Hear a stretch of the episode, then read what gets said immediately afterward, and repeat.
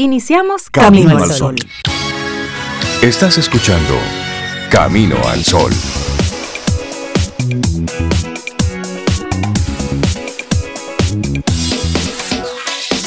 Nadie es más que nadie. Todos somos iguales a coma y a la vez diferentes.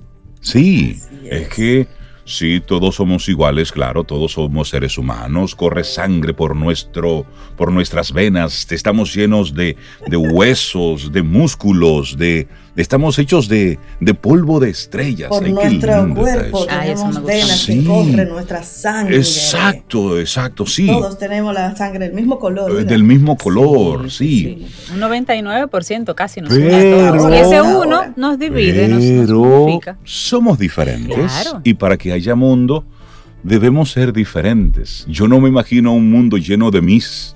De muchos reyes, muchos reyes, muchos reyes. No, imposible, insoportable. Dímelo a mí, que aunque seamos iguales, somos diferentes. Claro, somos diferentes. Yo sé de eso. Y eso, la diversidad, es ahí la riqueza de este mundo. Así es. sí. Y es entonces. Algunas personas le temen a la diversidad, a las diferencias, incluso en términos de pensamientos. Si tú piensas diferente a mí, ya tú te descalifico, que al final es miedo. Exactamente. Que al final es miedo, así es. Por no tener un argumento fuerte. Y a veces queremos a todo el mundo ponerle el mismo color. Y en ministerios poner a que la gente vaya, ¿de qué colores son? De, gris, de azul y de kaki eran los colores. Gris, negro, negro, Ah, ustedes pasan.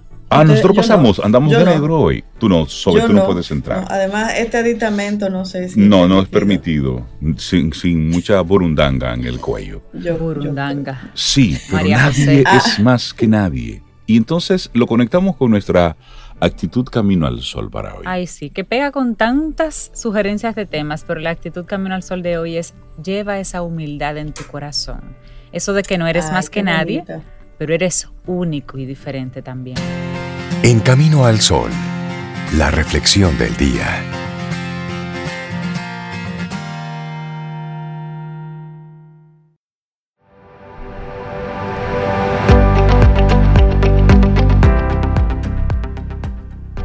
Y decía Mahatma Gandhi, es imprudente estar demasiado seguro de la propia sabiduría. Es saludable recordar que el fuerte puede debilitarse y el sabio puede errar. Te repito, Mahatma Gandhi. Seguimos avanzando. Esto es Camino al Sol a través de estación 97.7 FM y te compartimos nuestra reflexión para esta mañana. El único signo de superioridad que conozco es la bondad. Sobre eso nosotros vamos a estar reflexionando. Qué bello. Algo escrito por la psicóloga Raquel Aldana. E inicia diciendo así. El único signo de superioridad que conozco es la bondad, dijo supuestamente una vez el gran Beethoven. Y es que ser buena persona es la única inversión que nunca quiebra y siempre enriquece tanto a uno mismo como al mundo. y oye qué curioso, hoy quien dice que las buenas personas hoy en día son un descuido de la naturaleza, pero lo cierto es que cada uno en el fondo manejamos nuestras propias bondades, sonriéndole al mundo de la manera más bella que sabemos y podemos. Así la bondad se ve y se percibe en las miradas limpias, en los actos sinceros y en toda aquella sabiduría que se desprende en la cercanía y en la ilusión de cambiar el mundo, de hacer justicia y de apropiarse de la generosidad. Y decía Buddha Gautama, por encima de todo está la bondad afectuosa.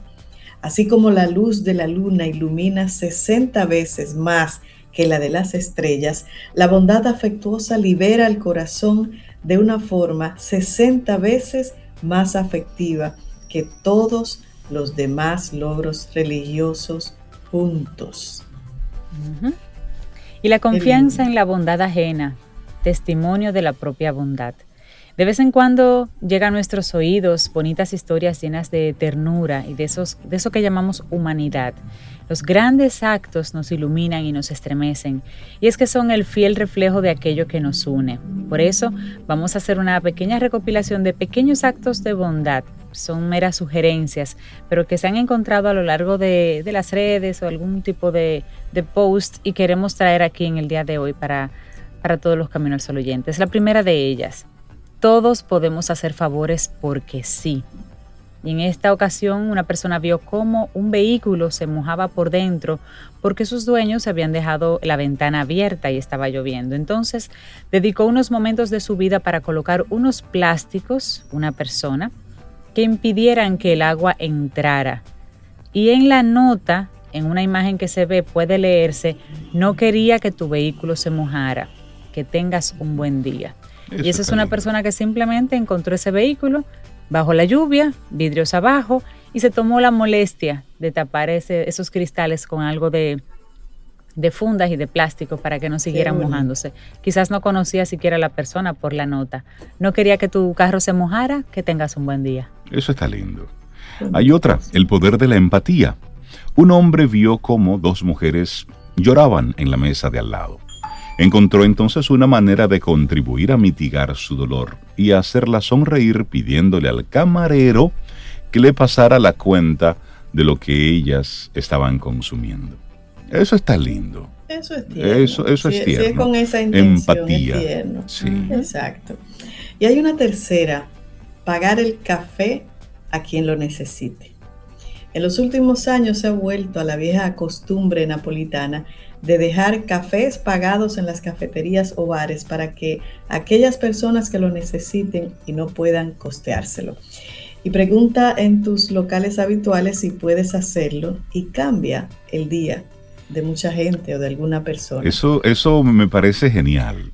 Sí, es muy Yo no sé si aquí eso se estila. Yo no, he escuchado que mm, eso aquí se haga. Porque no tenemos esa costumbre de, de cafés, es decir, de tener dispuestos cafés. Solamente en la zona colonial había uno donde tú ibas, sí, tomabas un café, pero no es una no es común tener. Sí, ir como vamos a un café. Exacto, no, es, común. Pero en esos pero países. Yo te puedo dejar, Rey, yo puedo.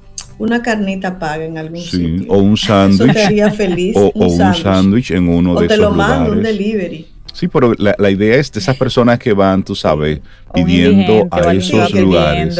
Que no tengan el dinero para Exactamente. Pero eso es una, obra bonita. Bueno, y la siguiente es ayudar antes que competir. Y hemos visto varios ejemplos así, así en las redes a lo largo del tiempo. Un atleta prefirió ganar a su competidora antes que luchar por su propia victoria, en la cual tenía muchas posibilidades. Y esa persona se llama Megan Vogel. Es una de muchas historias lindas que hemos visto. Megan Vogel finalmente quedó la última, quedó en último lugar, pero para ella y para muchas otras personas, ella fue la ganadora. Una persona, una de esas chicas, simplemente se detuvo antes de llegar a la meta y ayudó a esta persona que tenía una situación para seguir corriendo y juntas cruzaron la meta final. Cuando tú ves cosas así, ya tú dices, ella es la ganadora. Sí, así es. Mira, y hay algo que se llama conciencia. Cuando tú estás claro de que por lo que tú estás haciendo o por lo que tú llevas puedes ocasionar una molestia a un tercero, pues tú anteponerte a eso es también un acto de es un acto de bondad. Y de inteligencia. Y de inteligencia, por ejemplo, lo que hicieron los padres de unos gemelos de 14 semanas que durante un avión repartieron tapones para los oídos y dulces para, para los que estaban en el avión. Este es un acto de responsabilidad social, pero también de bondad, que resulta agradable y crea en el otro también un nivel de empatía. Los padres de unos pequeños repartieron estas bolsas entre sus compañeros de viaje para pedir disculpas por adelantado por el trastorno que pudieran ocasionar los pequeños durante el trayecto. Entonces ellos prepararon unas bolsitas bien bonitas con un mensaje que decía, bueno, en este vuelo nosotros vamos con nuestros mellizos, tienen apenas 14 semanas. Vamos a tratar en la medida de lo posible de cuidar que se porten bien, pero desde ahora no les pedimos disculpas en caso de que perdamos el control y que ellos se asusten y hagan bulla y, y, que sus y que sus oídos le duelan. También, porque es normal, bebecitos a esa. Es que imagínense en un vuelo, un niño pequeñito Imagínense dos. Y en la nota ellos dicen, estamos sentados ¿eh? en estos asientos, en el 20E y en el 20F. Si usted quiere, puede pasar por ahí. Entonces ellos prepararon varias bolsitas de esa y las estuvieron distribuyendo. Un detalle muy bonito. Pero eso hace que el otro sienta empatía. Sí, y ya no sé qué. ¿Cómo tú te quejas cuando tú recibes algo así? No, mira, y a veces hay acciones que, casi las personas eh, ofrecen su vida para salvar a alguien, casi la pierden. Y es el caso de dos chicos que rescataron a un cordero del mar. Pero no es cualquier mar estilo Boca Chica. Era un mar entre, entre eh, las piedras y con, con un oleaje así como muy fuerte. Y estos dos chicos vieron a este cordero y entonces uno de ellos se lanzó para rescatarlo. Entonces aquellas personas que arriesgan su vida para salvar las demás se merecen un aplauso inmenso, inmenso, porque nos emocionan y nos sensibilizan. Y esos son, son casos, son, son ejemplos de cosas que muestran la bondad en el otro. Y estos son algunas cosas que se pueden recoger y la encuentras ahí en internet, pero la mayoría son cosas silentes, anónimas, que no tienen un rostro, que simplemente es hacer el bien por el bien, independientemente de que de eso quede registro. Hoy, en el día de hoy, cuando tú estés en la calle, ¿qué acto de bondad va a salir de ti de manera natural? ¿A quien hoy tú le vas a saciar el hambre de manera espontánea? ¿A quien tú vas hoy a ayudar a cruzar la, la vía? ¿Por quién tú vas a frenar en el día de hoy? En este momento, Mira a tu alrededor y es posible que alguien lo que esté necesitando en este momento es un acto de bondad. No cuesta dinero, es un acto de bondad. Es posible que ahora tú estés viendo a una persona que quiera cruzar la calle. Puede ser una, persona de la tercera edad, un no vidente que no encuentre la forma de, de cruzar la calle. Con que tú te detengas, te hagas a un lado y ayudes a esta persona ya te estás ahí haciendo un acto de bondad que no tiene que ser registrado por nadie, que no tienes que decírselo a nadie. Eso queda entre la persona que lo recibió y tú, ya.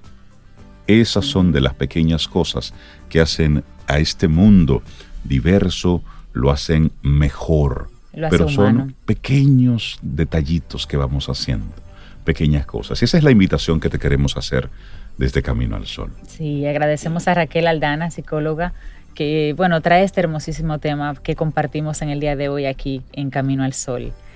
El único signo de superioridad que conozco es la bondad. Vida. Música. Noticia.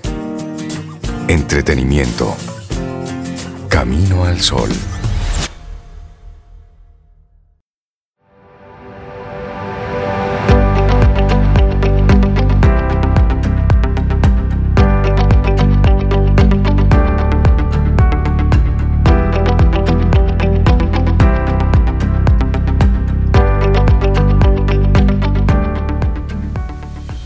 El poder es peligroso, a menos que tengas humildad. Richard Daly. Ay, sí. Eso sí es cierto. Mira, y a una mujer que le sale con su mejor acento. Los temas que nos comparte cada miércoles en Camino al Sol con un nivel de propiedad porque lo hace desde el conocimiento científico que tiene y luego desde la experiencia. Es a Isabela Carola Paz, mejor conocida como Isabela Paz de Felices Jugando. Buen día Isabela, ¿cómo estás? Hola, buenos días, todo muy bien. Muchas gracias. Un día más aquí en Camino al Sol.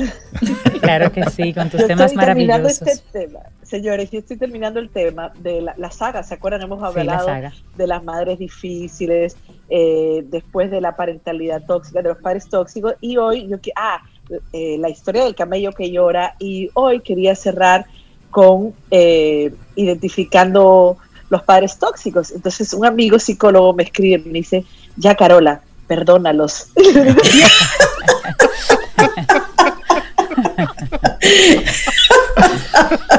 Qué bueno.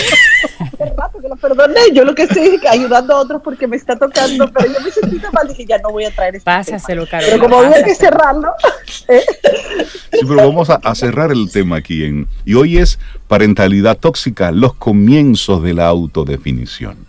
Claro, eso es muy importante porque en las familias sanas hay individuación, o sea, la persona nosotros nacemos indiferenciados eh, de nuestros padres. ¿Qué quiere decir? Nacemos como una inmadurez psicológica y neurológica, entonces estamos como confundidos cuando nacemos en lo que es la identidad, la imagen corporal de quiénes somos y claro, el bebé va a construir eso en función de las interacciones que tenga con sus cuidadores principales. Entonces, es muy importante saber que el afecto y la relación, ¿se me oye bien? sí, sí. de oír. Sí, sí, sí. Dejé de oír como un sonido que No, no, no, estamos, estamos aquí. Ok, entonces la, la, relación y el afecto y la, o sea, sobre todo la calidad de relación que vamos a ofrecer a nuestros hijos es lo que va a moldear el cerebro. Y esto es muy importante saberlo porque el cerebro que nos va eh, a, a, o sea, a, construir pues los caminos del bienestar o del malestar y, eh, y va, va, va, va, a moldear nuestra personalidad. Entonces, para yo poder, eh, este subtítulo, ¿verdad? De la autodefinición es porque Claro, yo les he dicho que estoy acompañando a muchos adultos que al final perpetúan mucho y reproducen los modelos afectivos que, que hemos tenido de nuestros padres. O sea, cuando yo soy papá o mamá, aunque yo no lo tenga en el consciente, yo me convierto en el papá o la mamá que yo tuve y también cuando tengo heridas, que todos tenemos heridas, es lo que hemos venido diciendo, pues me convierto en el hijo o la hija que fui y que soy. Entonces es muy importante el poder identificar eh, Cintia me decía una pregunta la semana, la, vez pasada, que si podemos sanar sin identificar. Yo pienso que es difícil, yo creo que si identificamos la conducta que queremos cambiar, podemos cambiarla, pero es mucho mejor si traemos al consciente esta, estas formas automáticas de manejo. Entonces, hoy quería, ya para cerrar, para traer temas un poco más positivos después, y bueno, eh, porque es duro hablar de los papás, es duro, decíamos, desmitificar a los padres. lo que sí es importante es que mientras tanto yo tenga idealizado, ah, idealizado es con atributos de la infancia. O sea, la idealización es un sistema de supervivencia del niño. Y fíjense que los adultos heridos, todos, incluida yo, idealizamos todo. Por ejemplo, yo cuando conozco a alguien, a veces sin conocerlo profundamente, ya me hago una imagen, ay, es maravilloso, se convierte en mi mejor amiga, wow, en el mejor profesional. No lo conozco, es pura idealización. Y vamos al amor exactamente igual, a la vida en pareja. Y conozco a alguien, ya, eso es lo máximo. No, no, no, no. Esos son patrones infantiles. Tenemos que, para conocer a alguien, tenemos que dedicarle tiempo. Por supuesto. Entonces, para cuando nosotros ya vamos a estar capaces de autodefinirnos, ¿qué quiere decir autodefinirnos? Bueno, yo elijo qué vida yo quiero tener, qué relaciones quiero tener, cómo quiere ser mi familia. Por ejemplo, les voy a hacer una anécdota. Yo tengo asociada mucho, yo creo que ya lo he hecho en la radio, la Navidad para mí fue un, ha sido un tema, porque en la infancia primero era una Navidad muy familiar, adorable, y de pronto, por las convicciones de mi mamá, nos aislamos. Y para una niña, pues una Navidad sencillamente así pequeñita, entre cinco, pues yo como que no le cogí amor a la Navidad, que en verdad la Navidad, exactamente, pero la Navidad es un concepto eh, hasta espiritual, tú ves, pero como era niña, bueno, pues cuando crezco, entonces me doy cuenta que yo tengo una serie de rechazos hacia, hacia lo que es la Navidad como decorar la casa, o sea, una serie de cosas sin embargo, yo no ponía árbol. Cuando nacen mis hijos, pues la gente me dice, pero por tus hijos tienes que poner árbol. Entonces al final yo dije, espérate, esto de la Navidad es algo que lo he construido en la infancia. Ah, es, ya hoy tiene un concepto espiritual para mí, la Navidad sí, o sea, yo sí celebro la Navidad desde el punto de vista espiritual, pero también ¿por qué no tener una Navidad estilo a la que a la que a la gente le gusta? Y empecé a redefinir mi concepto de Navidad. Entonces, cuando hablo de autodefinición, lo que quiero decir es cómo abandonar lo que no me ha funcionado, lo que no me trae felicidad o conexión, porque si a mi núcleo familiar creado les gusta la Navidad, pues yo tengo que amoldarme, yo no voy a ser el Grinch de la Navidad, ¿no? Traigo este ejemplo porque... Y eso tú lo haces desde ese consciente, por eso me, me, gusta mucho ese planteamiento de redefinir a propósito de lo que te funcionó o no te funcionó. Exacto, eso mismo es redefinir, porque yo no soy, yo no soy esclava o, o sea, yo no tengo por qué seguir haciendo las tradiciones que a mí no me traen eh, felicidad, paz, bienestar, porque al final ser el Grinch de la Navidad me traía desconexión con todo el mundo y, lo primero que hice, y lo traigo para los caminos solo oyentes, ¿no? Fue hacer, por ejemplo, un angelito, yo nunca en mi vida, hace dos años fue, y mi familia se quedó, ¿cómo? ¿Un angelito? ¿Qué es esto? La familia de origen ya tú sabes cómo, pero los chicos diciendo, bueno, algo te pasó. Entonces, claro, qué bonito, y lo disfruté muchísimo. Entonces, para mí es importante que hoy quede claro que todo lo, que, lo que hemos recibido lo podemos volver a... sí, y, y, lo importante es, por eso hablo de la idealización, o sea, no es castigar ni condenar a nuestros padres, sino decir, espérate, esto fue la historia de ellos y a mí me toca escribir mi propia historia. ¿Ves? Entonces, aquí yo quiero ir un, rápidamente un listadito de cuáles son esos papás y luego pues irnos a cómo podemos eh, qué hacemos con todo esto, ¿no? Y hay tipos de padres y madres, ¿verdad? Los primeros son los que ignoran las necesidades, ¿no? De los niños. Cuando hemos tenido heridas, pues nos convertimos en padres ausentes, ausentes, o sea, o abandonamos, nos vamos directamente, nos divorciamos de la pareja y nos divorciamos de ellos, o nos convertimos en lo peor, que es padre presente pero ausente. Eso, eso, y lamentablemente a mí me tocó un poco de eso, esos niños que los papás no están disponibles porque están súper ocupados. Y en el, un post que yo puse de, en Isabela Paz G de eh, como cuando evitas la conexión. Estos papás eh, que ignoran las necesidades de sus hijos porque están ausentes, ausentes o ausentes presentes, eh, pues realmente son padres o madres que están ocupados en sus cosas, su mundo emocional, están en modo supervivencia. Entonces, no pueden procurar esos cuidados que necesitan los niños. Están súper ocupados, trabajan todo el tiempo, se meten en 1500 roles, llegan a la casa y es a ver tele. Entonces, no procuran, eh, esa, no, no alimentan esas necesidades. Por otro lado, están, y más o menos los he unido, los adictos hay muchos tipos. Yo creo que vivimos una sociedad adicta. Yo creo que es muy difícil escaparse de la adicción. Ahorita que Rey, que ustedes me hablaban de, de lo de las redes sociales, de ese documental de Netflix, pues lo que me viene es cómo se aprovechan de nuestra, nuestras adicciones, ¿ya? Porque al final el adicto es, la adicción es una manera de aliviar o de soliviantar, de calmar el trauma. Entonces, ¿qué cosa es un adicto? No, no es solamente el que está en la cuneta tirado, el alcohólico, drogadicto, yonki. No, hay adictos al trabajo, adictos a la infelicidad, adictos al juego, al sexo, todo lo que tú quieras. Entonces, estos son niños heridos que se convirtieron en adultos y son muy inestables. Una característica es que es un mundo emocional muy polar, muy, no es bipolar, es polipolar, o sea, pasan por todas las gamas y los niños tampoco se responden a sus necesidades. Otro punto son los padres y las madres controladores. Esto es un perfil bien fuerte el controlador, eh, porque el controlador es bien, es al principio cuando tenemos los niños, ah, bueno, tenemos que controlar o asegurarnos o proteger, ¿verdad? Pero cuando ya el niño, el niño va creciendo o la niña, tenemos que ir soltando, pues los controladores no sueltan, no sueltan nada, o sea, es terrible el daño que hacen los padres y las madres controladoras, porque mira, un hijo de un papá o una mamá controladora no sabe quién es, no sabe lo que quiere, no, desarrolla autoconfianza, no desarrolla confianza en los demás porque el mundo es amenazante, no es, una personalidad dependiente. Entonces, e incluso los controladores al final de su vida lo que dicen es necesito que me necesites. Al final es eso, tú te imaginas un niño o una niña creciendo bajo ese esquema, pues les cuento, muchos padres y madres controladoras he conocido, anulan y después al final llegan a la vida, estos niños se vuelven adolescentes, se vuelven, no saben tomar decisiones, se vuelven a la vida completamente... Eh, eh, eh, eh, ¿cómo se llama? Dubitativos de sí mismo, etcétera.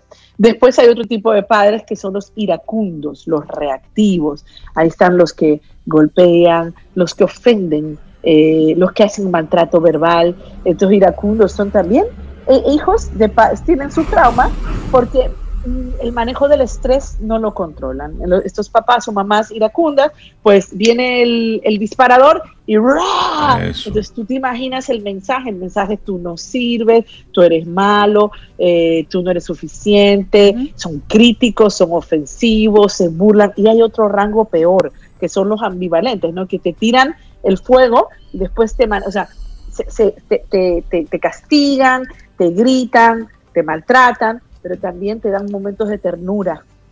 Y eso es grave, eso es grave, porque al final el niño te culpa a sí mismo, no sabe qué creer y, en nombre del amor omite todo esto. Entonces, ¿qué pasa? Que cuando estos niños que han recibido mucho maltrato de todo tipo, y podemos incluir el maltrato sexual, el abuso sexual, que es el peor de todos, pero también sucede muchísimo, entonces son niños que se convierten en adultos que los maltratan, que se dejan maltratar terriblemente, que perduran en la cadena del abuso, ya sea que ellos abusan o que son abusados, el manejo del estrés es, te, frisas, funcionas en modo, entonces te, te cargas tus relaciones completamente. Vas al trabajo y si eres jefe, eres un jefe crítico, maltratador, te casas o tienes una pareja, eres maltratador o te consigues un maltratador, es decir, fíjense toda la toda la ¿cómo manifestaciones de un lado u otro. exactamente.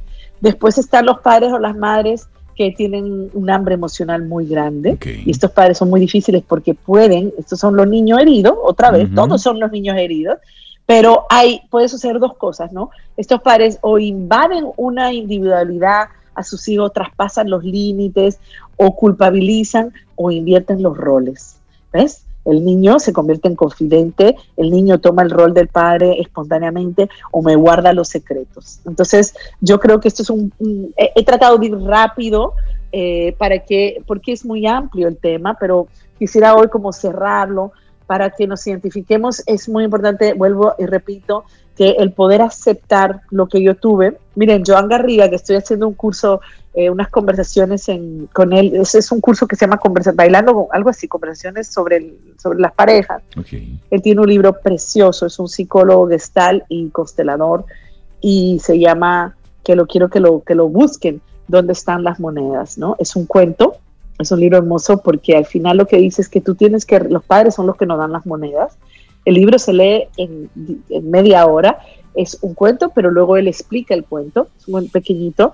Y a mí cuando yo lo leí me dio mucha paz. Porque ¿qué pasa? Cuando yo no recibo las monedas, los que mis papás me dieron y mi mamá me dio, al final yo voy a repetir de forma traumática todo lo que ellos me dieron. O sea, en ese rechazo, yo repito, repito hasta que resuelvo el problema y como yo repito, con toda esta parentalidad tóxica o con todo este tipo de relaciones tóxicas, o me vuelvo, yo también invito ¿no? a la audiencia, a, a, los que nos oyen, a leer el, el, artículo que yo hice, El miedo al abandono, porque es un artículo que eh, yo me estoy refiriendo ahí al miedo al abandono de los adultos, pero ahí explico teóricamente, pero muy llano, cómo se, cómo se construye el apego.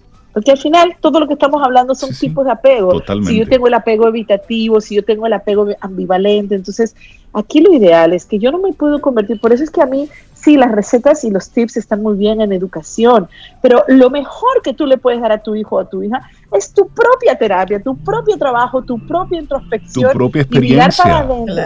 Sí, de, de, sanación.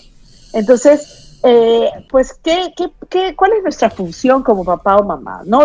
¿Cómo, cómo los niños aprenden a estar en el mundo. Nosotros tenemos como padres o madres atender a las necesidades físicas, eso es lo primero, al atender a la supervivencia.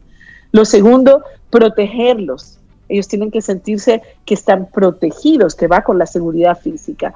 Atender a sus necesidades, ¿verdad? Protegerlos de daño, de todo daño mal. Entonces, eh, ¿qué, qué, cosa es, qué, tenemos que hacer? Ofrecer un amor incondicional. Y eso es súper difícil porque cuando yo interioricé, o sea, fíjense algo, en mi propio trabajo personal yo he tenido muy, mucha falta de aceptación hacia mí misma. Y a mí me ha costado aceptar los hijos que yo he tenido, la pareja que yo he tenido en general, el empleado que yo he tenido. O sea, es muy importante. la relación conmigo es el parámetro de cómo yo me manejo. Y eso es un acto de valentía, el tú admitirlo, porque a veces estamos rodeados de, de, personas que nos cuesta, sea lo que sea, pero el tú admitirlo, para mí es el paso más importante, porque desde que tú admites la relación que estás teniendo, lo que estás viviendo en ese momento, entonces se crea ese acto de conciencia que te va a permitir crear los cambios, hacer los reajustes que tú necesitas hacer. Pero mientras estamos en modo negación, nada pasa, solamente hay sufrimiento ahí. Óyeme, totalmente. Eh, es hasta donde queramos ir. La negación es un mecanismo de sobrevivir, pero como tú dices, la humildad es el primer paso. El decir, óyeme, yo me equivoqué, se equivocaron mis padres, pero también no, eh, yo quiero decir algo, no es que, porque como el libro de Joan Garriga, de, yo recibo las monedas, pero yo tengo que tener un proceso de sanación y perdón. Ahora tengo que identificar, pues no es verdad que yo voy a, hay padres que realmente es muy difícil de la historia, ¿eh? para un padre que te abusó sexualmente o una mamá que te abusó sexualmente, tú tienes que pasar por un proceso, no quiero decir que ahora es todo automático, pero definitivamente hay que, hay que sanar y hay que reconocer. Entonces, ¿cuál, ¿qué otra cosa tenemos que evitar, o sea, hacer y procurar? La comunicación. Yo creo que uno de los grandes, eh, una de las grandes secuelas de haber tenido padres o madres eh, con este tipo de perfil pues es la comunicación, la comunicación. ¿Y, qué pasa? Que la comunicación la aprendemos. Entonces, yo quiero redefinir mi comunicación. Si yo me comunico desde la culpar al otro, señalar al otro, recriminar al otro, quejarme, exigir al otro, eso, todo eso, la gente me va a dejar el claro. Y después digo, pero ¿por qué me divorcio? ¿O por qué mis adolescentes no quieren saber de mí? ¿O por qué? Bueno, pues esto yo lo heredé ¿Por qué? Porque antes ni siquiera se comunicaba, antes era todo, antes no había este lenguaje ni estos programas que nos podían educar, porque hay que educarnos, ese es el tema. Entonces, hay que promover esa comunicación. Yo no sé comunicarme, muchas veces me comunico desde la reactividad y fíjense algo muy importante, si tenemos claro, reaccionamos o respondemos. Cuando reaccionamos, ya ustedes saben lo que es. Eh, me puyan, salto, a pensado, cuando hago un retroceso, digo, ok, y algo muy importante, pero yo lo estoy aprendiendo, yo lo voy a traer en otro tema porque yo todavía no lo estoy practicado. Es como cuando pasa algo en el exterior, mi sentimiento es mío. O sea, lo que me hace sufrir a mí es lo que yo interpreto de eso. ¿Qué pasa? Que lo que yo interpreto de eso está ligado a mi historia. Entonces, hacer esa separación me ayuda a responder y no reaccionar. Pero eso me dice un tema. Totalmente. Ese es un tema. Yo tengo que venir aquí cuando ya yo haya superado la prueba. Isabela Paz, la gente está muy muy contenta con las cosas que tú estás publicando en tus, diferentes redes. Y para aquellos que todavía no han conectado con los contenidos que tú de manera ampliada pues vas, vas compartiendo, ¿cómo se pone en contacto contigo? Siempre, por supuesto, a través de Camino al Sol. Y después... Primero por ahí. Exacto. Y después, bueno, tengo un blog que, estoy alimentando, estoy escribiendo. Tengo, yo tenía cinco años que quería escribir porque toda la vida escribí, pero estaba como con un bloqueo y ahora estoy escribiendo que es isabelapaz.org y estoy en Felices Jugando, arroba Felices Jugando, en Isabela Paz G, también en Instagram, arroba Isabela Paz G, y también en Felices Jugando hay una, tiene una webpage, una página web. Buenísimo. Y nada, muy agradecida de verdad de este programa que puede, me ayuda a mí a, ¿cómo es? A poder enseñar para poder aprender. Mira, y nos están preguntando que por favor, que repitas el nombre de nuevo del libro que tú mencionabas. Ah, sí, sí, ¿dónde están las monedas? De Joan Garriga, Joan Garriga. Óyeme, sin desperdicio, para leerlo varias veces. Excelente. Isabela Paz, muchísimas gracias. Gracias. Un gran abrazo. Está temblando la tierra ahora mismo. ¿De verdad? Un temblorcito rico. Sí. Sí, ya pasó. Sí. Ya pasó. No lo sé. ya, tranquilo. Vamos a buscar entonces más información ahora. vi mi agua moviéndose. Sentí que algo y pensé que era Lía, pero vi el agua. Les cuento, les cuento que yo cuando nací, no voy a decir el año, hubo el peor terremoto. Mi, primo siempre decía que cuando yo nací la tierra dijo, ¿qué hago? ¿Me destruyo o solo tiemblo? Pero, así que tembló y esto quiere decir algo, este temblorcito simbólico. Isabela, que tengas porque, un porque está Isabela aquí. Secuelas. Seguimos avanzando. Esto es Camino al Sol. Nosotros vamos buscando algo de, de información al respecto. Sí, fue leve, fue leve.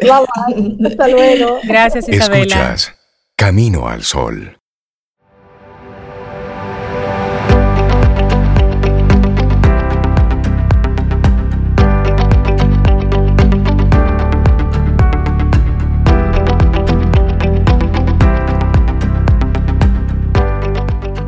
Y según Thomas Monson, los principios para vivir bien incluyen la capacidad de encarar los problemas con coraje, las decepciones con alegría y los logros con humildad.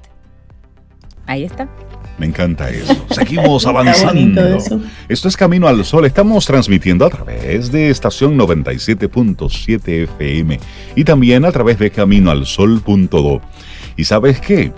A través de caminoalsol.do pueden pasar cosas interesantes, suceden cosas interesantes. Pasan y pasarán. Sí, como lo que sucedió el, el pasado sábado, que al final del día Bueno, pues Sobe y yo abrimos los micrófonos y comenzamos a conversar. el sábado a las 7 de la noche aproximadamente. Sí, y, a disfrutar de buenas piezas de jazz. Y ahí tuvimos una, una tertulia. Entonces, bueno, cosas así pasan en cualquier momento en Camino al Sol. Ah, Por eso el viernes yo leí un cuento y un poema. Estuvo leyendo cuentos. El viernes en la noche. El viernes en la noche. yo, ¿quién, lo, lo, escuchó? ¿Quién estaba ahí conectado? Así que conecta con nosotros, ahí pueden suceder cosas interesantes. Oh, ya sé. Ah, ya sabes. Y esa que escuchas ahí es María Eugenia Ríos, la más de Nueva Acrópolis, quien sí siempre nos comparte cosas muy mágicas aquí en Camino al Sol. Buen día, ¿cómo estás? Buen día, María. Muy buen día, muy buenos días para todos, para todos, todos. Feliz. Bueno, hoy vamos a hablar de el Ikigai. Oh, sí, pero eh, bueno, la responsable de esto fue Sharon. Ah, sí, sí, la recordamos. Sharon, yo me quedé escuchándola con, cuando hablaba de todo el código de honor japonés. Y la verdad que a mí me fascina la cultura japonesa. Mis mejores amigas en el colegio y en la universidad han sido japoneses. Mm. Y bueno, entonces yo dije, pero ¿por qué yo no voy a hablar algo de Japón? Ya me iba a poner hasta la ceremonia del té, iba a estar yo. entonces, les traigo para compartir el día de hoy lo que es el Ikigai. Ikigai, que quiere decir, mm, bueno, no tiene un significado propio, pero propósito de vida, sentido de la vida, propósito vital, en Grecia le podrían llamar vida épica. Y mm. bueno, nosotros también le podemos dar a esta vida un sentido, una finalística, una finalística, pero a lo largo del, del trayecto de la vida, lo importante también es el paso a paso, la travesía, la vida misma, no solamente la finalidad, sino la vida misma. Entonces, hay algo que, te hace levantarte todos los días. Yo sé que a ustedes a las 5 de la mañana hay algo que los hace levantarlos de la cama, que en un impulso rápidamente y contentos dice, esa es la misión que tenemos que hacer. Así es. Sí, es así. Que nos empuja, que nos mueve. Y no tiene un factor económico detrás de esto. Que esa es la, una de las características de ese impulso de ese impulso, de esa energía vital, de ese ideal de vida. No necesariamente tiene ahora el impulso económico, pero el impulso está más allá. La satisfacción de uno mismo está el deseo de hacerlo, está la pasión. Incluso aquellos que practicamos el Ikigai vivimos mejor, vamos de la mano de nuestros propósitos, tenemos nuestras metas, nuestros desafíos, nos organizamos mejor. El GAI significa motivo. Hay un motivo, un motor interno. Vale la pena, merece la pena. Vale la pena que ese motor lo tenga y vale la pena que lo pueda compartir con todos ustedes. Eso es un Ikigai. Un Ikigai nos muestra el sentido de la vida no, no se suman días, no se suman semanas. Yo creo que en esta, en esta situación especial que nos encontramos, ¿por qué tenemos que estar pendientes del reloj? ¿Cuánto falta? ¿Cuántos meses pasan? Aquí no se suman días. Aquí hay, cada día hay un motivo. Un motivo para encontrarnos, un motivo para vivir algo diferente, para compartir algo diferente y todos los días tienen un significado que le aporta a mi ikigai, a mi sentido de vida. Eh, porque si todos los días yo, yo decía, alguien en Acrópolis, en Nueva Acrópolis, dijo, bueno, si no tienen gente a quien dictar la clase, pues lógicamente, ¿cómo van a hacer ustedes si no tienen a quien dictar la clase? Y la verdad que tenía razón. Al principio uno se siente un poco como chocado de decir, pero qué vanidad, si no hay gente, no vamos a dictar clase. Aunque yo puedo dictar la clase sola, a la manera de ustedes. Bien. Un sábado, un domingo, me pongo en el balcón. Y, ya ahí listo y comienzas la expresión por la expresión. Sí. Y María, me, me, llama la atención eso que tú dices, porque es posible que haya más de uno diciendo, pero es que yo hago lo que hago o voy a mi trabajo porque me pagan. Y si me pagaran más en otro rubro, haciendo otra cosa diferente, pues me voy para allá. O no siento que tenga una motivación real, algo que me surja, que me invite a tener esa alegría por la vida. Porque estoy en lo que voy a comer, lo que voy a vestir, en esas necesidades básicas inmediatas. ¿Cómo, cómo pudiera desde, desde ese desconocimiento o, esa poca experiencia que haya podido tener, comenzar a encontrar ese motivo, esa razón de ser. Ahí tendríamos que ir un poco en retrospectiva. Hay cosas que de niños, de adolescentes, hubiéramos querido hacer. Hay cosas que nos apasionaban. Y de repente, lógico, por la seguridad, hemos ido avanzando en la vida, años más se suman y finalmente decimos, prefiero algo seguro, algo donde yo pueda recibir algo a cambio por mi seguridad. Y he dejado atrás mis escritos, mi lectura de cuentos, he dejado atrás mi danza, mi ballet, he dejado atrás mi pintura, he dejado atrás tantas cosas que realmente forman parte de mi Ikigai, de ese sentido de mi vida, porque eso me apasionaba. Y, yo, ¿por qué no lo puedo hacer? Entonces, yo creo que este es un momento de Ikigai. Sí. es un momento porque yo puedo seguir trabajando en eso, que me da una remuneración, una tranquilidad, entre comillas, económica, ¿bien? Pero también puedo hacer lo otro puedo ser creativo, imaginativo, porque eso complementa. La verdad, qué bueno sería que a todos nosotros nos hubiera tocado el poder trabajar en algo que nos gusta, en algo que nos apasiona, que los días son diferentes, que la vida tiene sentido, que lo estoy haciendo por una misión, esta misión porque quiero dejar un legado, quiero transmitir a otros. Y en esa transmisión todavía me pagan. Sí, eh, me agregan eso. Y todavía este propósito, que es un propósito fabuloso, porque no solamente para mí, para alimentar mi mundo interior, mi vida interior, sino también para ayudar a otros, a otros que vamos a revertir esto que tenemos en otras personas, motivar, inspirar a otras personas. Entonces, cuando este joven me decía eso, si no tiene gente, bueno, yo le dije, tienes razón. El sentido de mi vida es, si todos los días yo sé que voy a levantarme a compartir, a disfrutar, a hacer algo valioso en mi vida, es transmitir, es transmitir, es poder compartir con todos todos los días, incluso sábados y domingos, poder compartir algo diferente. Esto me agrega valor a mi vida, le da sentido y también ayuda a otros. Entonces, este es el famoso recorrido del Ikigai. ¿Qué quiere? Preguntas. ¿Qué quiero hacer en mi vida? Ordeno mis prioridades. Perfecto. Comienzo a calibrar mi brújula. Bien. Para ver hacia dónde me va a dirigir todo esto. Puedo hacer dos cosas puedo montar dos aspectos. Algo que me da dinero, que me da satisfacción de necesidades básicas y puedo hacer lo que tiene sentido, aquello que me apasiona y que viene desde mi juventud y que yo no había sacado tiempo para poder hacerlo. Este es el momento, yo diría, es el momento donde podemos no solamente poner una filosofía de vida, es mi nueva filosofía de vida. Hay gente que dice, ¿y ahora qué vamos a hacer? ¿Por qué? Porque vamos a tener que seguir con un estilo de vida diferente.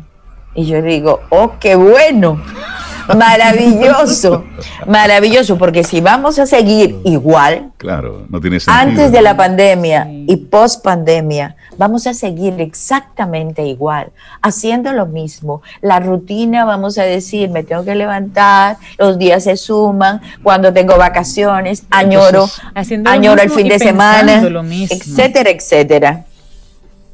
No, entonces enhorabuena, la vida va a ser diferente. Y, y Cintia, decía, Cintia decía algo ahora, hacer lo mismo y pensar lo mismo. Y sí, lo que ha estado sucediendo en este 2020, pues debe servirnos para algo, para movernos el piso de una forma u otra, para mostrarnos posibilidades diferentes, para bien o para mal, pero no podemos quedar igual a como estábamos. Y creo que poner el mundo en perspectiva y mostrarnos la fragilidad del sistema, del sistema económico, del sistema de salud, de todo. Del sistema completo. Sí, del sistema en su conjunto. Entonces, el darnos cuenta de eso no puede dejarnos indiferentes y tampoco nos puede dejar añorando lo que antes hacíamos y lo que antes conocíamos. O lo que, siempre quise hacer y no hice. Exacto. Cintia y yo nos hemos dado la oportunidad en estos días de aprender que tenemos tal vez algún talento por ahí, de Cintia, de y, lo hemos estado como experimentando. sí, experimentando. Y aunque no sea para ganar un premio Nobel, pero por lo menos para satisfacción personal. Claro, es que el talento estaba ahí. ¿Por qué, lo, ¿Por qué lo hemos guardado? ¿Por qué lo hemos guardado en los recuerdos? Entonces, no queremos volver a la normalidad. Yo por lo menos les digo, levanto mi mano y digo, yo no quiero volver a la normalidad. Listo. Si escucho todos estos ruidos, esto que nos interfiere, y estos motoristas, y esta locura otra vez, yo no quiero volver a la... Si eso es la normalidad, no, no, la o sea, por favor, no, no, no. Yo quiero aprovechar la oportunidad de tener una vida diferente, aprovechar hacer los cambios. Eso. Mejorar, mejorar mis relaciones familiares, con amigos, vecinos, mi relación con la naturaleza, mejorar mi relación conmigo misma, sacar espacio para mí misma, conciliarme con, mi genio de la lámpara maravillosa. Eh, sí, sí, porque a veces he querido hacer travesías, eh, travesuras y travesías, por si acaso. Entonces, eh, es probable que todo eso sea parte de de lo que estoy diciendo, una vida diferente, una vida y un compromiso que queremos vivir. Ikigai es lo que esperamos de la vida también. Yo que espero. Entonces no espero que en mi epitafio digan una cantidad de cosas. Yo espero vivirlas diariamente. Y que sea, así. Y que sea otro el que lo escriba. Pero la vida por supuesto. hay que vivirla. Maru, las actividades en Nueva Acrópolis, que siempre están. Las actividades en Nueva Acrópolis. Mañana tenemos una conferencia a las 7 de la noche y también online, por supuesto, un cambio de vida. y en este caso estamos apertura para la mente. O oh, oh, oh. La charla es filosofía para abrir la mente filosofía para abrir la mente. Wow, Qué interesante. Siete, de la noche. Les quiero decir que también el Ikigai, antes para cerrar ya, requiere de un tiempo de inversión. ¿Por qué?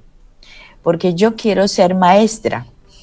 Y si yo quiero ser maestra, eh, mil horas de clases no es suficiente. Dos mil horas de clases no es suficiente. No sé cuántas horas de clases serán suficientes para poder ser maestra. ¿Se dan cuenta? Entonces las horas no se suman porque las horas tienen un propósito. Llegar a ser maestra, llegar a ser concertino de una sinfónica, esa pasión de invertir en horas, tiempo, energía, entusiasmo, eso se llama Ikigai. Bienvenidos a la nueva era. María Eugenia Ríos Lamas, muchísimas gracias. Por gracias a usted. Llevarnos en el por el mundo del Ikigai. Y hacerle la pregunta a nuestros amigos Camino al Sol oyentes. Si conectas con este, con este concepto, ¿qué te parece y cómo vas en esa vía? Sí, y es fácil relativamente, como lo explica María Eugenia, es pensar en esas cosas que nos gustaban tanto hacer y que las tuvimos que abandonar por el mundo, por el trabajo, por la cotidianidad, pero que queda todavía ahí, ¿verdad? Como un pendiente, María Eugenia, sí, que un puede despertarse. Un pendiente. Y hay algo más que yo recuerdo hace algunas épocas que practicábamos en las empresas, el Kaizen El Kaizen. Mm, entraba la onda del porque nosotros es por ondas, por ondas. Entonces entraba la onda del Kaizen. ¿Y qué era el Kaizen? Pues cada día vivir mejor, cada día hacer las cosas mejor, hasta buscar la excelencia. Y la excelencia no solamente eh, que quede perfecto, no, sino que también la excelencia en la satisfacción del deber cumplido, que nos llena la vida. El Kaizen también podría ser, pero eso es en China. En China, el Kaizen. Y con, perdón, en Confucio también decía algo. Encuentra una actividad que te guste, encuentra una actividad que te apasione y no tendrás que trabajar toda la vida. Eso. Así que tengas un preciosísimo día, María Eugenia. Igualmente para ustedes. un fuerte abrazo. Gracias, María Eugenia. Y cuando decidas tu travesía y tus travesuras, por favor me avisa para aumentar mi Ikigai. Reforzar mi Ikigai, que contigo debe ser bien interesante. Ten un buen día, un buen despertar. Hola. Esto es Camino al Sol. Camino al Sol.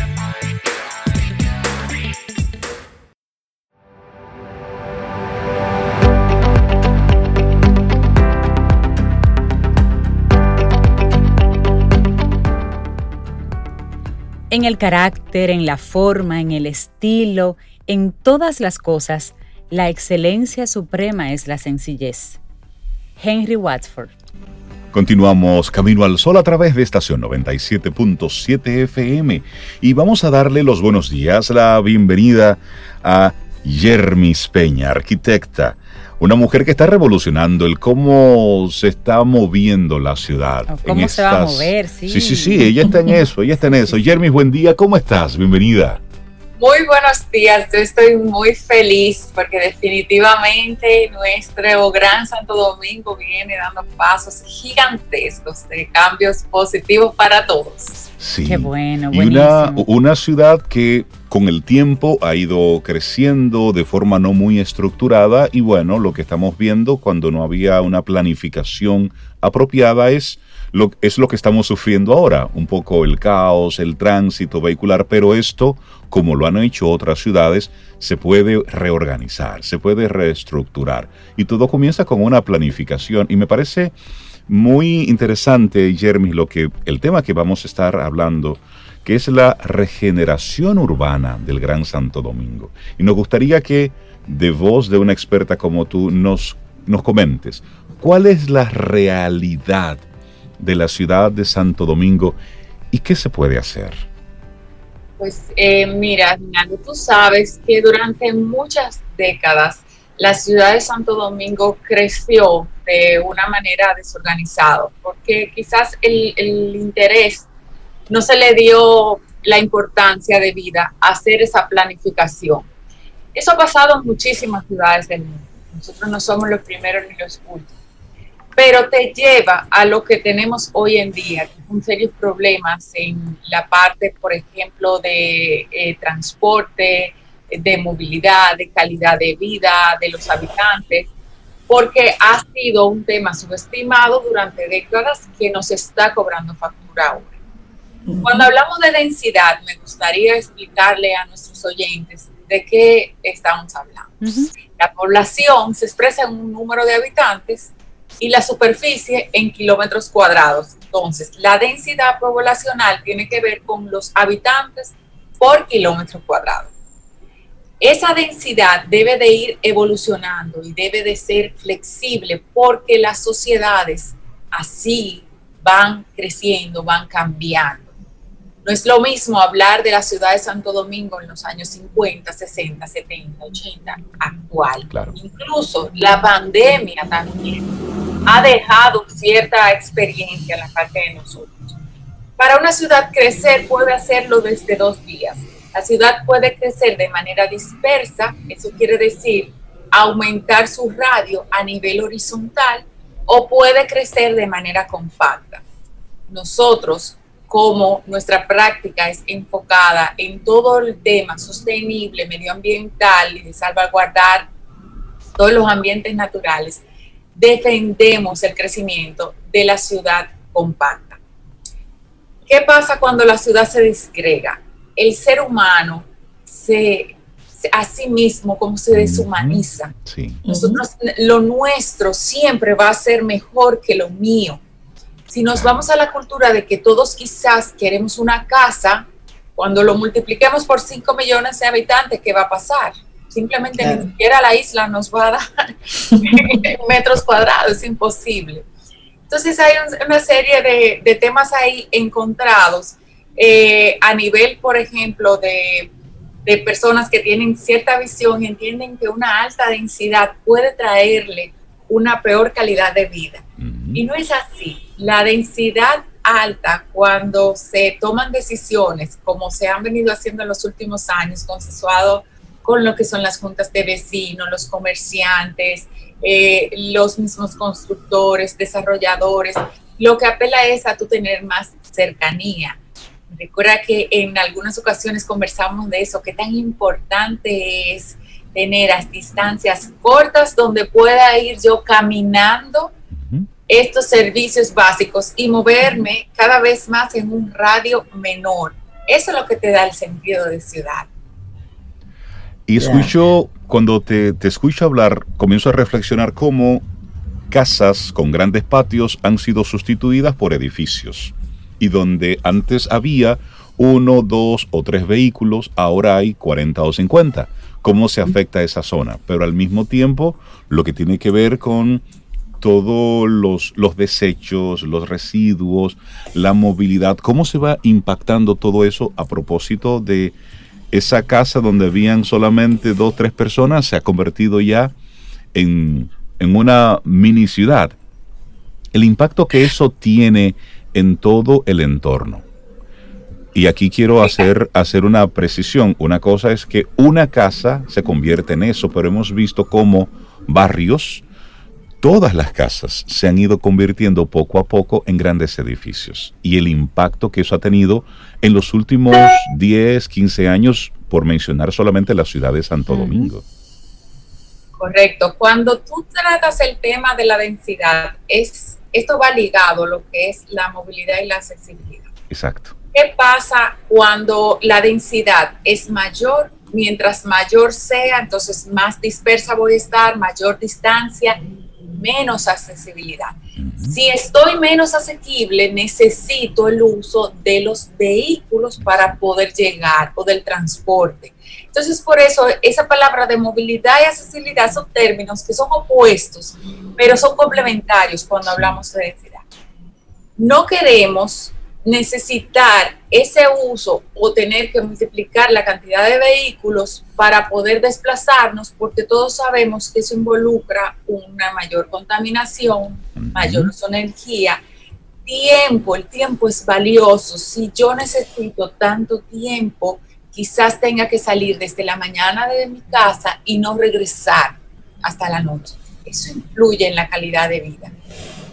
Ahora mismo se está eh, trabajando lo que es la propuesta de modificación de densidad a nivel ya legislativo en el, en el ayuntamiento, que es sobre la resolución 8509, que se inició esta modificación, este estudio ya hace más de dos años y que se ha sometido con el interés de aumentar las densidades. Y como bien tú dices, cada eh, barrio, cada ensanche ha ido dando las respuestas. No todos los lugares son lo mismo. Por eso en esta resolución, en esta modificación, no se están contemplando eh, áreas como Gascue, como la ciudad colonial, como Ciudad Nueva. El polígono central, de hecho, no está porque el polígono central es nuestro centro urbano complejo. Tampoco está la parte de San Jerónimo porque los lotes de San Jerónimo son de menos de 300 metros, lo cual hace difícil el desarrollo eh, vertical. No está la parte de Julieta, donde hay una zona eh, privilegiada de viviendas que se están manteniendo, pero ¿qué áreas sí están? Que son esas que hasta visualmente tú sales a la ciudad y puedes darte cuenta que han tenido un desarrollo importante y sano, porque son los que están ofreciendo ese lugar donde vivir próximo al casco urbano. Okay. Tenemos el, la zona de la Esperilla, tenemos la zona de Renacimiento, tenemos la zona del Millón, el ensanche Quisqueya, Evaristo Morales, eh, Buenos Aires, eh, Atala, toda, toda esa parte que ya vemos esas casas que antes eran viviendas unifamiliares, que ahora el valor es sobre el terreno. Tú ves que dice, se vende como terreno. ya ni siquiera la construcción, los mismos propietarios están conscientes de, que, su valor es para desarrollarlo. Exacto. Entonces, hay mucha aprensión a veces de las personas al entender que aumentar la densidad es eh, caótico, es que los servicios van a colapsar, es que no vamos a tener dónde tener estacionamientos, pero todo viene en plan holístico y en conjunto. Cuando aumentamos la densidad, también tenemos que velar porque estos servicios estén próximos y cómo nosotros vamos a hacer y a tratar en la medida de lo posible de que las personas se manejen en ese círculo de los 10, 15 minutos que hablábamos. Si usted vive en una zona, trate de ir a ese supermercado de la esquina, no vaya al que le queda 30 minutos. a veces es más capricho que otra cosa. tú sabes, Jeremy, que eh, en esta semana leía un artículo sobre la educación en Japón. Y, y, y escuchándote recordé una parte donde los niños, desde los más pequeñitos hasta los que van ya a bachillerato más grande, van a pie a su casa, a una distancia entre 10 y 15 minutos y los padres no pueden llevarlo, eso es una regla. Aunque sean pequeñitos, se van caminando y quienes lo van ayudando y protegiendo son los de la misma escuela, los que están en mayores grados, que son más grandecitos. Entonces, entre ellos se van protegiendo, pero se van caminando y solos a la escuela. Bueno, pero ahí entra el tema cultural. Tú sabes sí, claro, en no. país nosotros somos mamá gallina no, pero que, sí, sí, sí, yo eso. Los hijos, y tuve los hijos con 30 años que todavía permanecen en, Francia, por ejemplo, por ley, por lo menos te dan el subsidio para irte aunque sea una habitación. Pero Y, en Estados Unidos también, culturalmente se estila. Pero es otra de las razones por la cual necesitamos nosotros dar ese primer paso de avance. Y no es algo que se vino a implementar de la noche a la mañana ha sido una luz, ha sido un estudio, eh, se han visto diferentes proyecciones y lo que se está tratando es de sincerizar. Y cuando te digo sincerizar, anteriormente esa primera vivienda eh, iba como entre los 150, 200 metros o más para un apartamento. La realidad es que el costo de la tierra de la construcción está elevado. Entonces ahora tú buscas apartamentos de tres habitaciones en 110 metros, cosa que en Santo Domingo no se daba hace 10 años. No, cierto. Porque eso se daba en otras esferas de niveles económicos más bajos y de, de, bajo costo en las viviendas, pero ya no. Entonces, si esa es la realidad, debemos dar una respuesta y una respuesta organizada, porque si no, las construcciones informales, ilegales, van a seguir creciendo, te van a hacer una aprobación y te van a hacer otro uso. O una misma, eh, en un apartamento van a vivir tres familias para poderlo costear. Jermis, en ciudades como bueno, avanzadas así, costosas. Por ejemplo, Japón es una ciudad sumamente costosa y como tú decías, en tres habitaciones en, en 75 metros, pero es por el costo del, del, terreno. Pero en ciudades que ya han ido avanzando y seccionando muy bien lo que es la organización de la ciudad, valga la redundancia, han facilitado servicios básicos en los mismos espacios. Es decir, por ejemplo, digamos que NACO, que tenga su buen colegio, su buen parque, sus buenos hospitales y que las personas que viven ahí tienen que hacer uso de ese hospital, de ese colegio, porque aquí se da el caso de personas, por ejemplo, que pueden vivir en, en Arroyo Hondo, pero sus hijos estudian en Gascue, porque su papá estudió ahí y quiere. Y ese transporte sigue afectando la ciudad, aunque esté en una zona compacta, sigue haciendo uso de zonas que están fuera de, su entorno. Entonces, tal vez mirar un poquito que las personas, como se da en algunos países, se mudan a ciertas zonas porque ahí está el colegio donde quieren que sus hijos estudien. Entonces su vivienda se supedita, digamos, a la educación de sus hijos porque como ahí es que le correspondería y ellos quieren que estudien ahí, se mudan a ese sector, por ejemplo. Y otro. Cintia, tú estás muy, oye, pero casi. y, y, otro caso, Jermis, que aquí vamos a tener que trabajar un poquito a nivel cultural. Eh, mucha gente acostumbrada que tiene su, su, su perro, sus cinco carros en el garaje, tres no caminan, pero están ahí llenos de piezas. Cuando tienen que mudarse a compartir en un edificio con otras personas que no se quieren, digamos, adherir a normas ya de, condominio, estar, o sea, aquí hay una cultura de, esta es mi casa y aquí yo hago lo que yo quiera. Eso es un trabajo que más adelante, Jermis, creo que vamos a tener que también trabajar con la gente que va a pasar de una vivienda única a una vivienda en donde comparte con otros condómines. Ese, ese switch mental hay que hacerlo también. definitivamente las autoridades tienen un papel fundamental, pero como te explico, debemos ir paso a paso. Porque el comportamiento eh, de los residentes no va a cambiar de la noche a la mañana solamente por cambiar la infraestructura. Cuando tú dices a la gente, vete a pie, vete caminando, eh, está muy próximo, eh, espérate que no, que la seguridad. Entonces, es el hábito lo que nos va a ayudar pero al tener la, reglamentación y empezar quizás a aumentar los usos mixtos en las construcciones, si en esos edificios las primeras plantas, en vez de estar destinadas a estacionamientos que no te produce conexión con el peatón, todo lo contrario, muchas veces tú tienes estacionamientos en retroceso en todo el frente de un proyecto, lo cual, aparte de peligroso, es la desconexión segura con el entorno. Totalmente. Entonces, eh, cuando tú comienzas esos usos mixtos, lo que haces es acoger, acoger las personas que viven en ese mismo edificio, que puedan resolver algunas de sus situaciones eh, primarias ahí, y acoger el entorno más próximo que pueda intercambiarse, porque ya tú te fuiste a la farmacia de dos edificios más para allá. Exactamente. claro. Y ahí tú vas haciendo esa vida comunitaria que es tan rica y vas dependiendo menos del uso del vehículo, del uso de la bicicleta. Y por el otro lado, lo que me indicas es un tema de educación que deben iniciar desde el hogar y desde los mismos eh, colegios. Entonces, cuando vemos que los niños pueden ir creciendo visualizando otro tipo de comportamiento y otro tipo de relación con su ciudad, ya no tantas horas desde el vehículo, sino desde una ciudad que disfrutan y que se apropian. Asimismo va a pasar que en comunidades donde están las edificaciones tendremos un mejor manejo y no solo a nivel de lo que tú expones, tú te has puesto a pensar el ruido que a veces muchos de esos nuevos condóminos generan porque entienden que están en una vivienda unifamiliar todavía.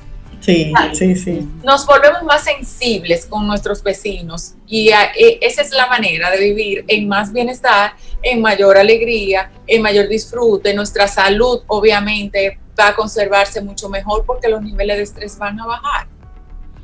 Jermis Peña, arquitecta. Hoy hemos hablado sobre la densidad, la densificación de las ciudades. Es un tema que hay que abordarlo desde diferentes elementos, desde diferentes puntos, pero hay que tocarlo. Porque la realidad es que Santo Domingo se ha convertido en una ciudad imposible. Mm, estamos todavía trabajando supuestamente a a mitad de capacidad, a un 75%, porque todavía sí hay mucha gente que sigue trabajando desde sus casas, todavía hay mucha gente que está utilizando las plataformas digitales para reunirse. Hay un movimiento que no se está dando hacia afuera que en marzo sí lo teníamos muy activo, pero lo que hemos estado viendo en los últimos meses es una locura. Es decir, tenemos una ciudad que no conoce de hora pico, tenemos una ciudad que eh, hay una gran cantidad de vehículos a toda hora, en cualquier momento. De hecho, el periódico Listín Diario estaba titulando sobre eso a principios de semana. ¿Hasta cuándo vamos nosotros a resistir con todo esto? No lo sé, pero es una ciudad que está a punto de colapsar. Y por eso debemos tomar medidas hoy, ahora, aquí. Es decir, y qué bueno que propuestas como las de Jermis, es decir, llevando propuestas, porque aquí se trata, todos sabemos que esto está complejo y está complicado. Lo que necesitamos es propuestas. Pero esto es un tema de todos, Y el tema de la ciudad, eh, por ejemplo, esta propuesta de esta modificación a la 8509, nosotros la defendemos cabalidad porque aquí no se trata, eso lo, lo, vino en la pasada gestión y esta gestión la está continuando de la, alcaldía. Entonces, es nuestro deber también dotarnos del conocimiento y vamos a escuchar a ver de qué se trata antes de simplemente responder con un apriorismo. No, alta densidad es un problema, porque las respuestas a buscarle solución al tema vial, mientras esa sea el enfoque, a más estacionamientos, a más avenidas, más calles para transitar los vehículos. Nosotros le estamos regalando la ciudad ¿a qué? al vehículo. Exactamente, y eso hace entonces una ciudad más insegura. Porque mientras menos personas están caminando, pues tú le estás dando el paso a motoristas, a personas que están convirtiendo algunas ciudades en una locura. Por ejemplo, mira, hoy la zona de Sobeida está hoy muy activa. Muy activa, sí. En días anteriores Sobe no estaba tan así, pero hoy particularmente, ¿qué ha sucedido? No sabemos, pero sí los podemos chicos todavía notar- no están en los colegios, o sea, Ojo. todo ese caos se está formando y Sí. no hay colegios. Pero, pero mira, mira, por ejemplo, cómo nosotros podemos notar desde aquí cómo la zona donde vive Zoe Sí. se ha estado dinamizando cada vez más temprano y hay unos niveles Sin de ruido. visitarla. Desde Eso. aquí, el ruido, nada más por el ruido. Pero es eso, y cómo eso afecta todo, afecta la salud, afecta la convivencia, afecta ese día a día. Jeremy, para nosotros siempre es un gusto tenerte aquí en Camino al Sol, trayendo propuestas, de verdad que sí, y felicitarles, felicitarte y todo lo que están haciendo en ese buscarle la vuelta. Sí, a una a mejor ciudad. Convertir la ciudad en un espacio caminable, vivible, Más vivible. disfrutable. Sí, sí, que al final es lo que hermoso, o sea, es hermoso. Nosotros Sí, sí. tenemos tantas zonas que disfrutar y las tenemos ahí mismo. Y es tan simple y tan solo tomar la decisión. Mira, de- Jermis, de cada y, y tiro aquí así la, la, la, la bola, como decimos en dominicano. Tú que estás eh, con la cercanía a la, a la alcaldía y estos planes, hay muchos edificios en esta ciudad abandonados, muchos edificios abandonados. Es esos parte dueños. también el reuso de todos los edificios, Claro. no solamente los baldíos, los que están abandonados, sino los que tienen una vida, por ejemplo, que concluye a las 3 de la tarde. ¿Qué tú haces con ese edificio de 3 de la tarde En a adelante. 2 de la noche? O sea, es un apoyo eh, entre todos. A veces eh, un- hay un comercio que está necesitando unos estacionamientos que lo tiene eh, la edificación de al lado. Y simplemente ponen Que unas no cadenas. y le ponen cadenas ahí para que no lo use más Sí. nadie. Señores, no están eh, eh, iluminados de eh, noche. Esta hermandad entre todos para que podamos facilitarnos la vida y podamos tener una ciudad para disfrutarla, pero disfrutarla de verdad y sentirla. Buenísimo. Claro, claro, Jermis, muchísimas gracias. Que tengas un, abrazo, preciosísimo Jermis. Un día. ¿eh? Gracias. Gracias, Jermis. Un abrazo. Y esperamos que hayas disfrutado del contenido del día de hoy. Recuerda nuestras vías para mantenernos en contacto. Hola arroba caminoalsol.do. Visita nuestra web y amplía más de nuestro contenido. Caminoalsol.do Hasta una próxima edición. y pásala bien.